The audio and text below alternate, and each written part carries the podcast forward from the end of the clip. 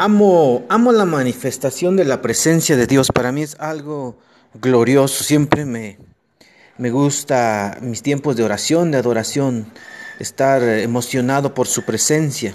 Pero también quiero eh, decir que Dios no es una sensación.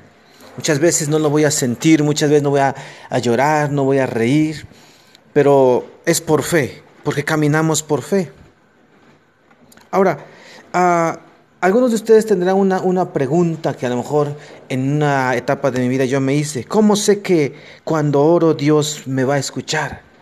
¿Cómo sé que mientras estoy orando Dios me está escuchando? Y a veces Satanás implanta esa, ese pensamiento en tu mente para hacerte creer que Él no te escucha.